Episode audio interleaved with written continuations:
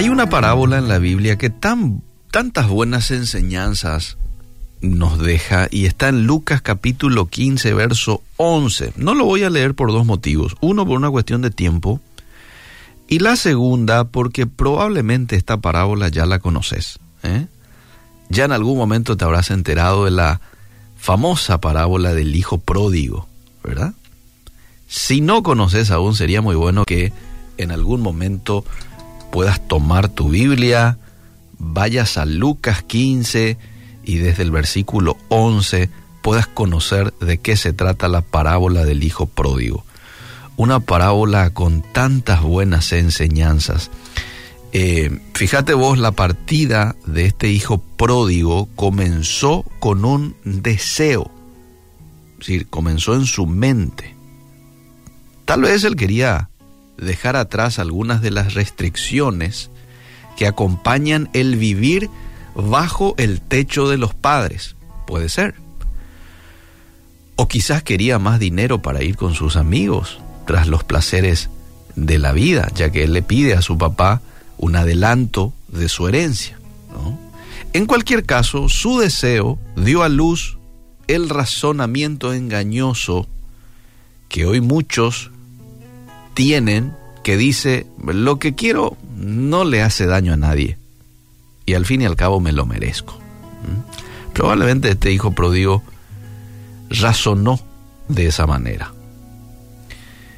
Esta manera de pensar lo llevó a él a una decisión. ¿Qué decisión?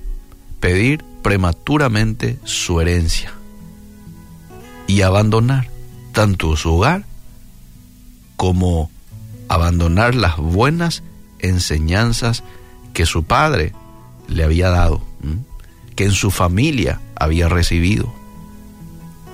Ahora, esta experiencia que nos cuenta esta parábola entre el hijo pródigo y el padre, lo quisiera relacionar hoy a un cristiano que se ha alejado de Dios. Vos sabés que una persona que se ha alejado de Dios sigue una senda semejante a la del Hijo Pródigo.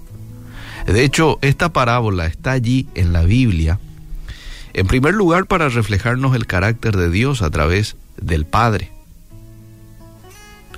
Pero en segundo lugar, está ahí para reflejar el actuar necio que tenemos a veces los seres humanos en la persona de este hijo pródigo. Y es interesante que todo comienza en nuestra mente. Empieza con un anhelo de algo distinto a lo que tenemos. Cuanto más tiempo dejamos que se mantenga esta idea, y más fuerte va a ser nuestro deseo de tenerlo. Y cuando nos aferramos a un anhelo que está fuera de la voluntad de Dios, nos engañamos. Y encontramos la manera de justificar lo que queremos. Me lo merezco. Y entonces vamos a basar la decisión en nuestro razonamiento pecaminoso y nos vamos a alejar del Señor para satisfacer nuestros sueños egoístas. Te das cuenta cómo se da todo en un proceso. Un deseo, un anhelo. Este anhelo me lleva a justificar aquello que quiero, pero no es tan grave. Eh, todo el mundo lo hace, ¿verdad? Finalmente, cuando lo estoy justificando en la mente, tomo la decisión, lo voy a hacer. Y después lo llevo a la acción. ¿Mm? Eh, y como el hijo pródigo, podremos disfrutar de los placeres del mundo, pero por un tiempo, por un tiempo, como ocurrió con él. ¿Mm?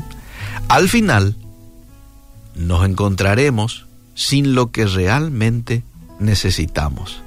¿Qué es lo que realmente el ser humano necesita? Amor incondicional, seguridad, propósito en la vida sin un propósito en la vida y estamos vacíos. Y estamos incompletos. Y el estar incompletos nos hace sentir mal. ¿quién es el que nos da ese propósito en la vida? Es Dios. Lo obtenemos estando cerca de Él. Es que hemos sido hechos para vivir cerca de Dios. Hemos sido creados para tener intimidad con Dios. Anda a Génesis y te vas a dar cuenta de esto. Dios creó al hombre, a la mujer, lo puso en un jardín precioso, no les faltaba nada, les dio algunas recomendaciones o mandatos en realidad, pueden comer todo lo que quieran, pero este árbol o del fruto de este árbol no, no, no, no tienen que comer. Y Dios estaba allí presente en la creación. No es que Él se mandó mudar y ellos estaban allí a su antojo. No, Él venía, Él los visitaba. Pero finalmente esto pierde el ser humano cuando eh, decide pecar, ¿no? Y ahí es cuando se forma una muralla de separación entre Dios y el hombre. Muralla que después vuelve a romperse con la venida de Jesús a la humanidad y con su muerte y resurrección. Tenemos un enemigo, amable oyente, que trata de desviar nuestra atención de la voluntad del Señor y se pasa todo el tiempo ideando estrategias para que usted desvíe su atención de Dios. Un mundo que pone a los deseos por encima de Dios. Y hay que decirlo también, unas inclinaciones carnales que prefieren el placer a la obediencia.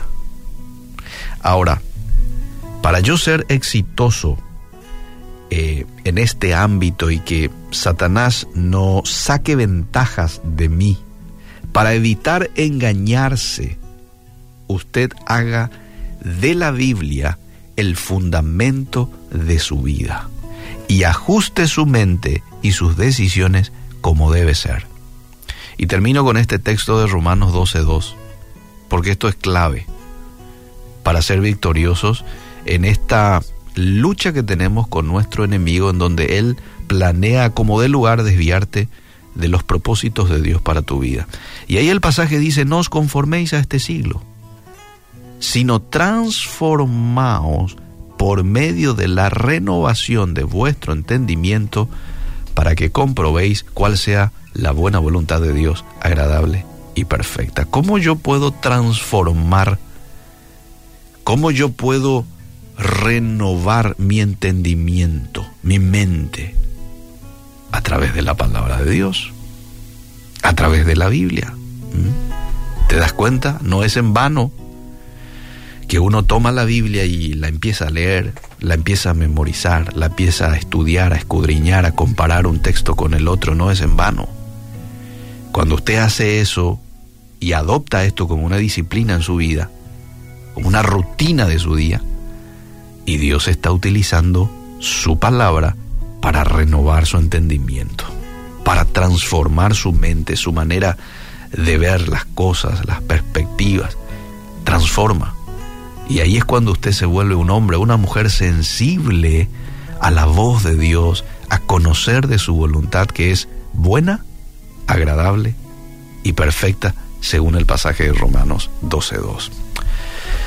Que Dios nos ayude a, contrariamente, a actuar no como el hijo pródigo, ¿eh? no como el hijo pródigo, sí como un hijo que se somete a la voluntad de Dios a través de la Biblia para conocer la voluntad de Dios para cada uno de nosotros.